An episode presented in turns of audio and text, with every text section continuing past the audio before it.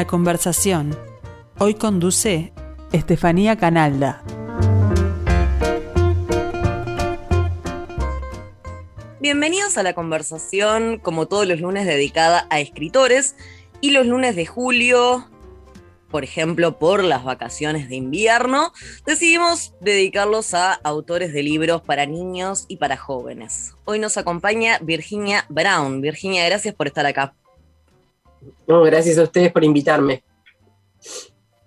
Hay que decir que Virginia Brown ha ganado muchos premios como autora de libros infantiles. No los vamos a nombrar a todos, pero sí podemos nombrar algunos.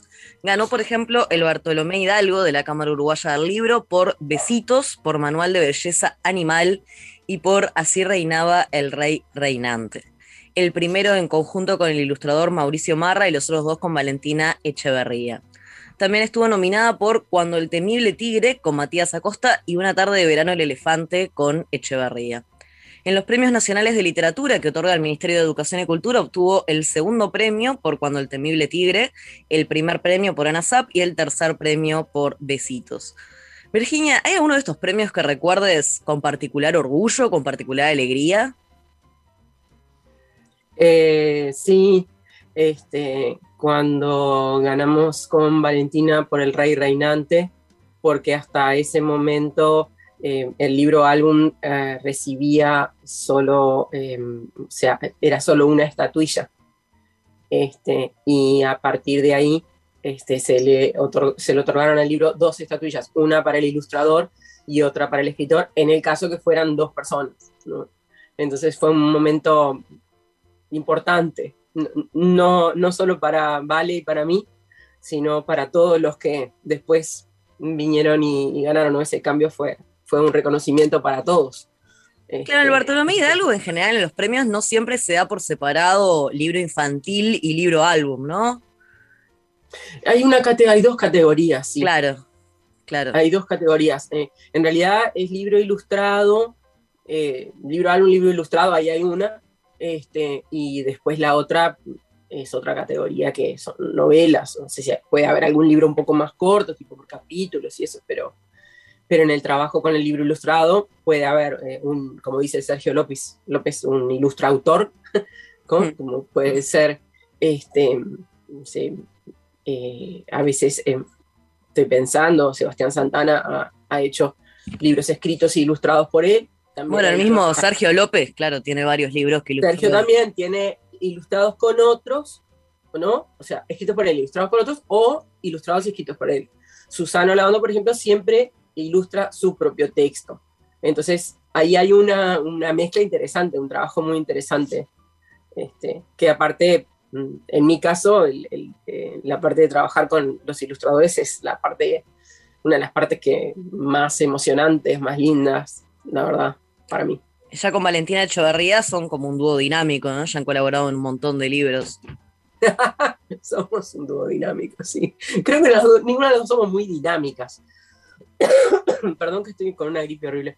Este, pero juntas somos dinámicas. No sé si separadas somos dinámicas. Pero como dúo somos dinámicos. ¿Y cómo es en general tu experiencia con los ilustradores? ¿Cómo trabajás? ¿Sos de dar, sos de ir imagen por imagen, dar indicaciones o más bien de, bueno, ilustrar todo el libro y después vemos cómo queda? Em, eso va variando. Eh, no fue algo también que yo fui aprendiendo, ¿no? Este, lo que a mí más me interesa eh, es, em, hay, hay dos cosas que son las que más me interesan. Una es la paginación porque la paginación afecta cómo se cuenta el, libro, cómo se lee. ¿no? La doble página es un momento más tranquilo. Puedo crear, por ejemplo, una doble página en que este, haya muy poquito texto.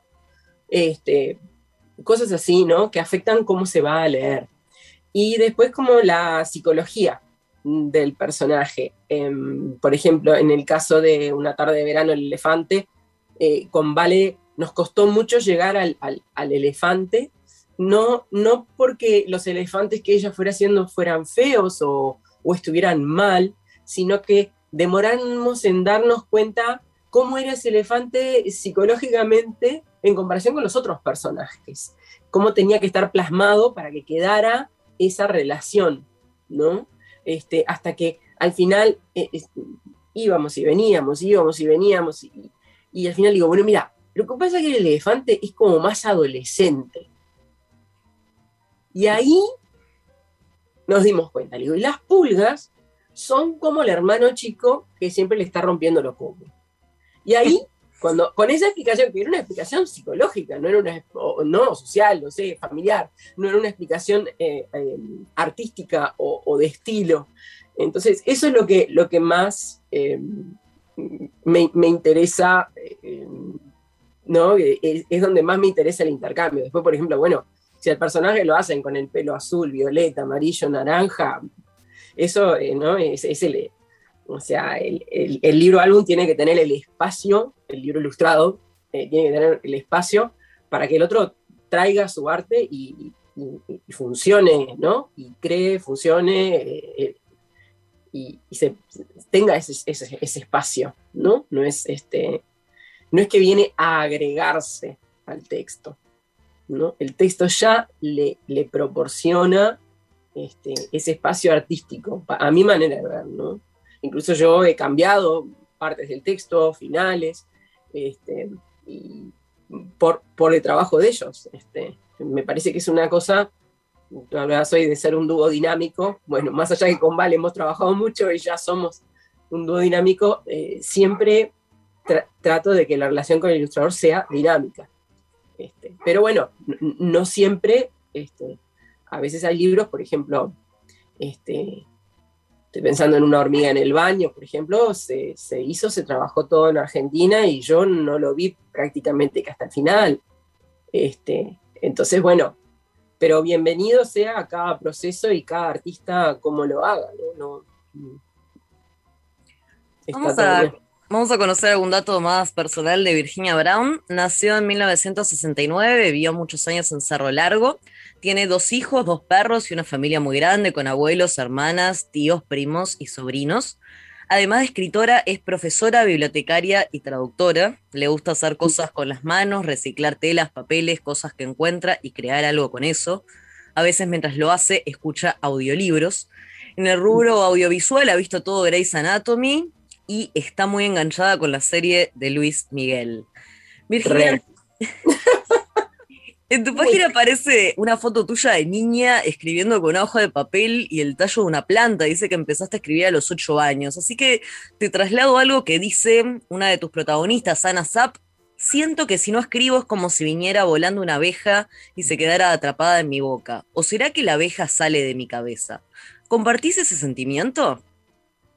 Sí, súper. Ana, Ana es un libro muy autobiográfico, este, a pesar de que, eh, o sea, obviamente Ana eh, eh, es, bruja, yo no, este, viene de una familia de magos, yo no, este, pero en la, esencia y, muchas cosas de las que le pasan a Ana en el, en el libro son para mí así este, emocionalmente, desde lo vivencial, pero también este, anécdotas concretas, ¿no? Por ejemplo, un momento que el gato se, se, cae y se cae dentro del arroz con leche, fue algo que realmente pasó.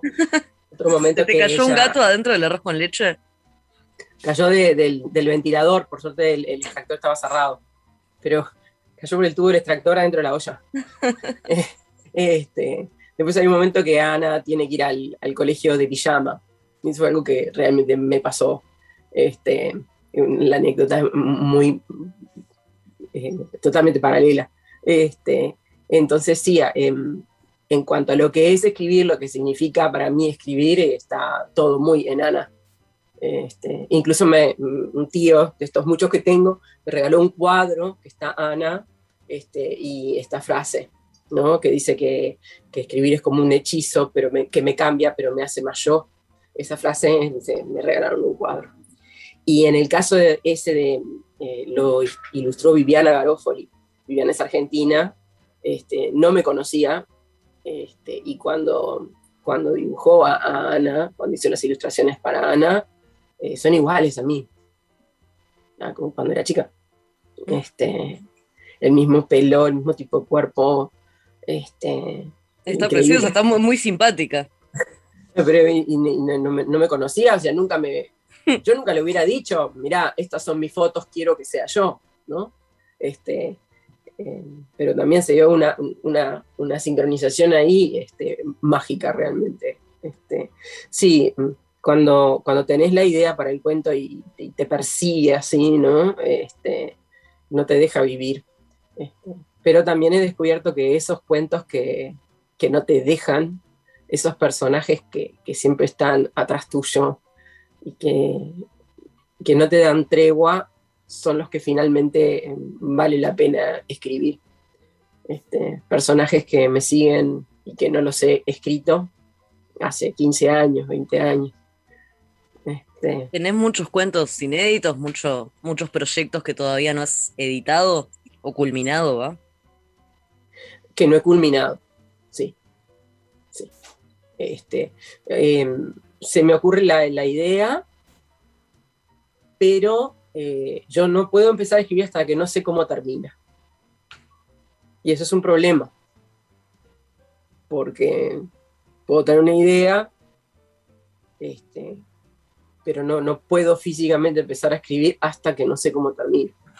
Y a veces me pasa, como por ejemplo en el caso de Frutifresa, Frambuesa, Cereza, eh, yo hice mil borradores de ese cuento donde había diferentes personajes, pasaban diferentes cosas, pero lo que siempre estaba era el, el árbol la, fruta esa.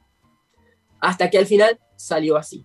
Pero si yo te mostrara el primer borrador, era otra historia, en otro lugar, con otros personajes, era el, árbol y la fruta y el dragón lo que se mantenía. Entonces, eh, eh, no todos los proyectos son de, A a B. Por ejemplo, eh, me acuerdo una vez que escribí un cuento y se lo di a mi hijo mayor. En ese momento era chico, ¿no? Pero siempre fue este, él quería ser editor, lo logró, este, y era, él me decía, ¿querés que te lo lea con lapicera? y yo a veces no le hacía caso y era lo que después me corregían los editores. Y un ojo clínico. Entonces un día le mostré un, cuento que había escrito y me dijo, y bueno, mamá, si no se te ocurrió otra cosa. Entonces ese cuento era espantoso, pero había unos monos que jugaban a un juego que era la casa cáscara de banana.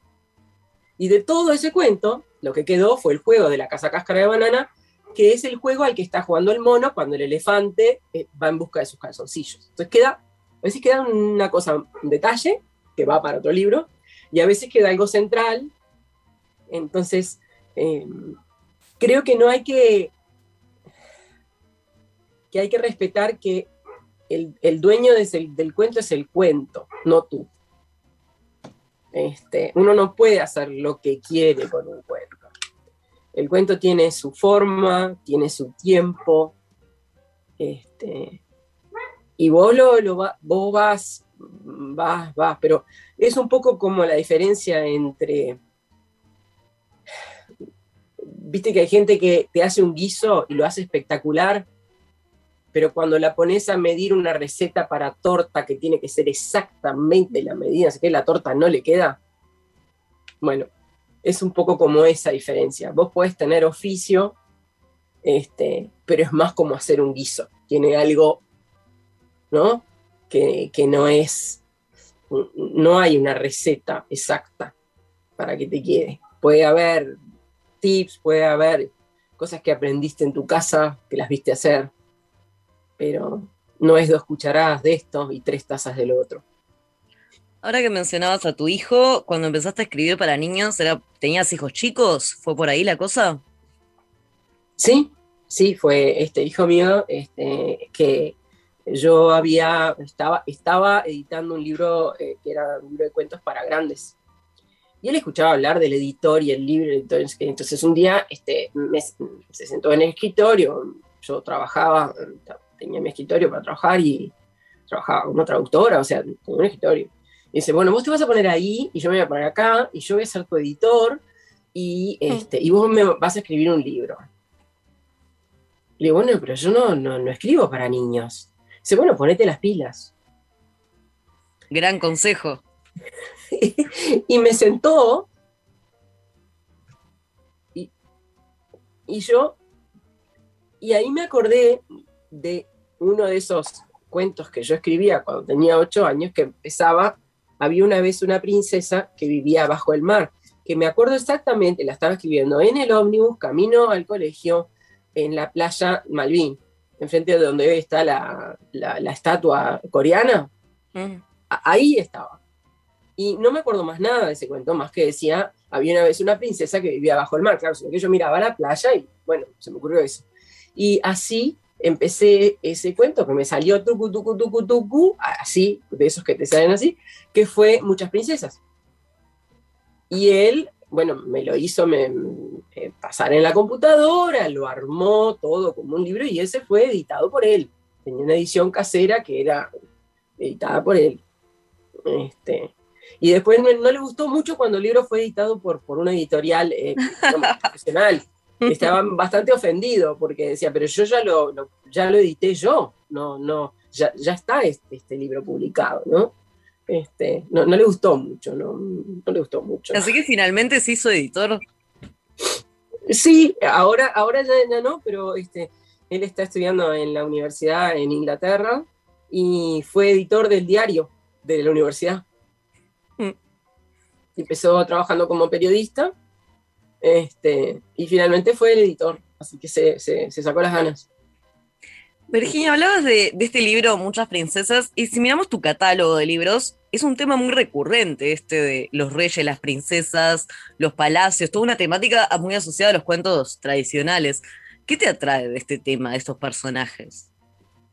Bueno, el otro día una compañera muy, muy de los libros, así, muy conocedora, me dijo, yo creo que en, tu obra hay dos etapas, la etapa princesas y la etapa ratones.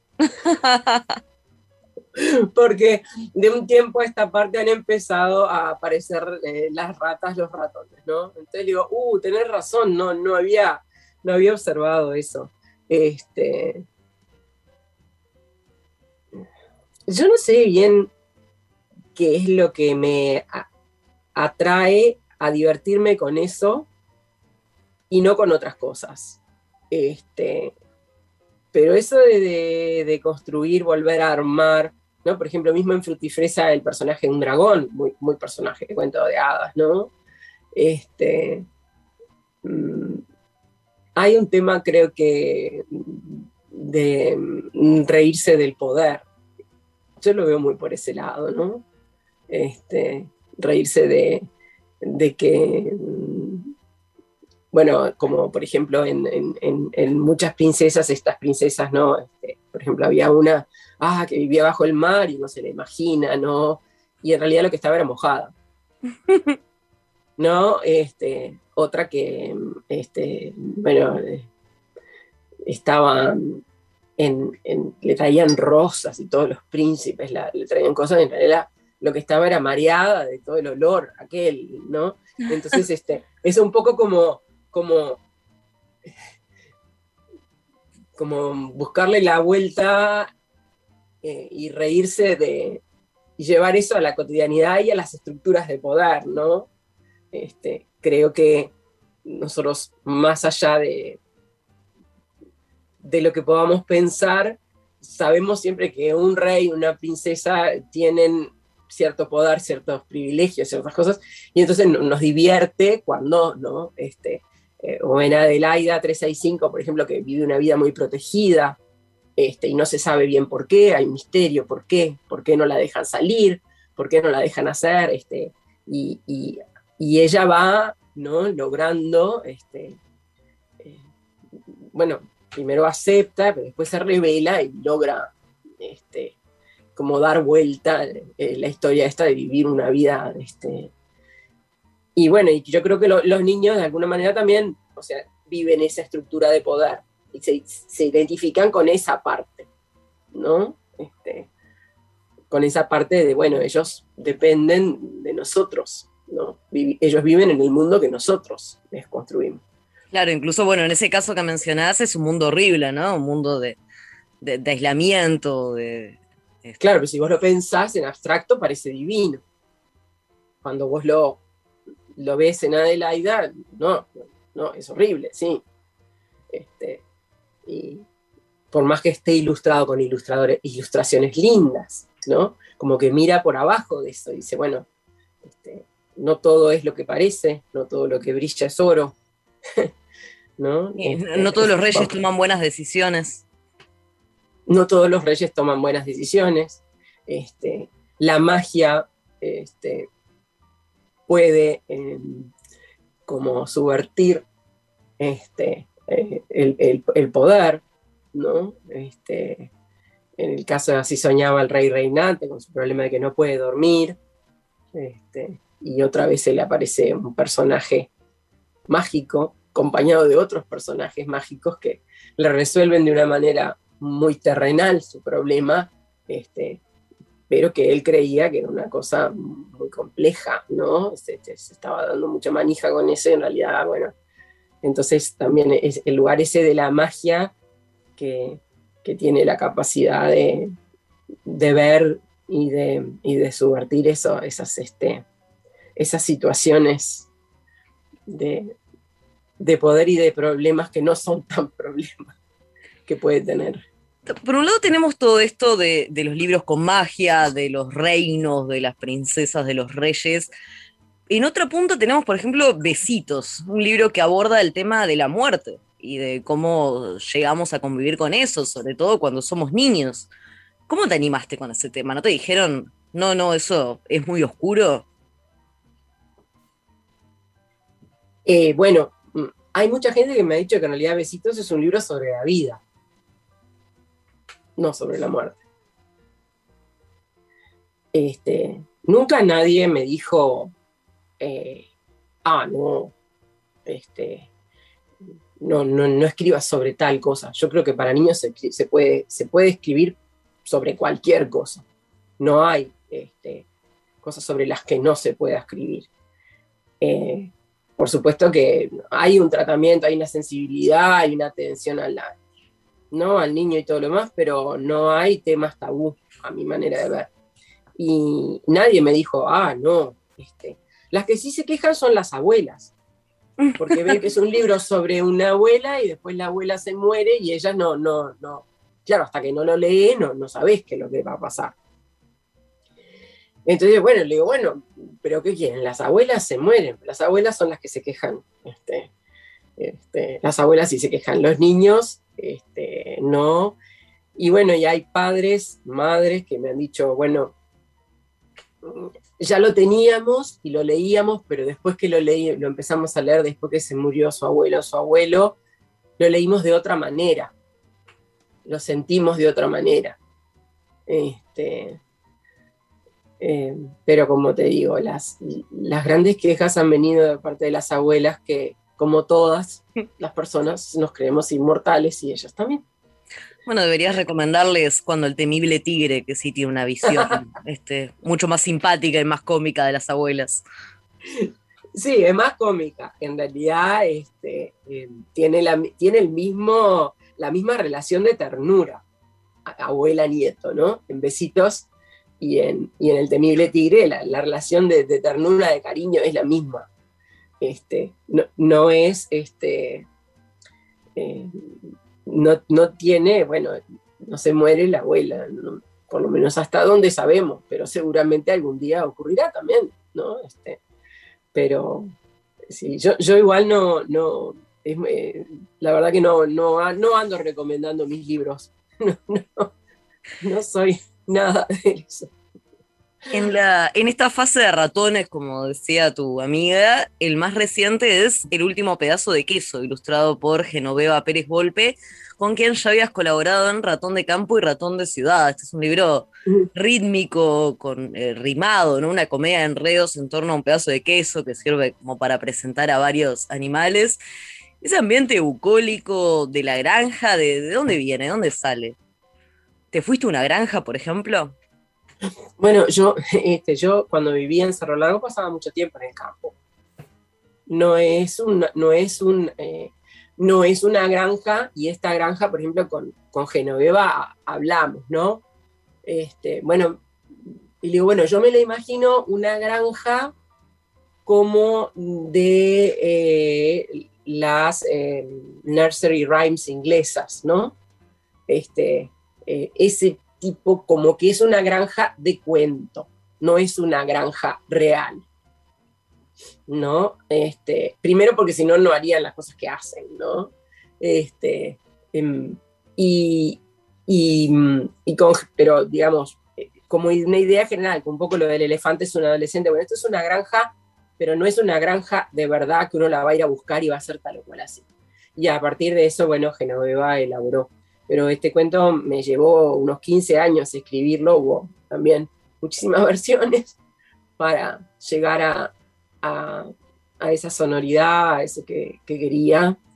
Este, y, y bueno, me, encanta cómo quedó. Incluso este, en, un momento aparece y después que Genoveva hizo, yo hice la, rata. Mm. Y sí, que haces peluches. Hago cosas con las manos y en realidad, este, bueno, no, no, no quiero spoilear, pero la rata tiene todo su entorno también, porque Genoveva cuando vi con lo que había dibujado, lo que la ilustración en la que aparece primero la rata, dije, Tau, hago esto o reviento. Y entonces lo, armé todo en, eh, de verdad, como en una miniatura. Este, y, bueno, y en esta etapa de ratones estoy, acá estoy con los ratones, ratas, ratones. Creo que Adelaida fue un punto de inflexión, donde se juntaron las princesas y los ratones.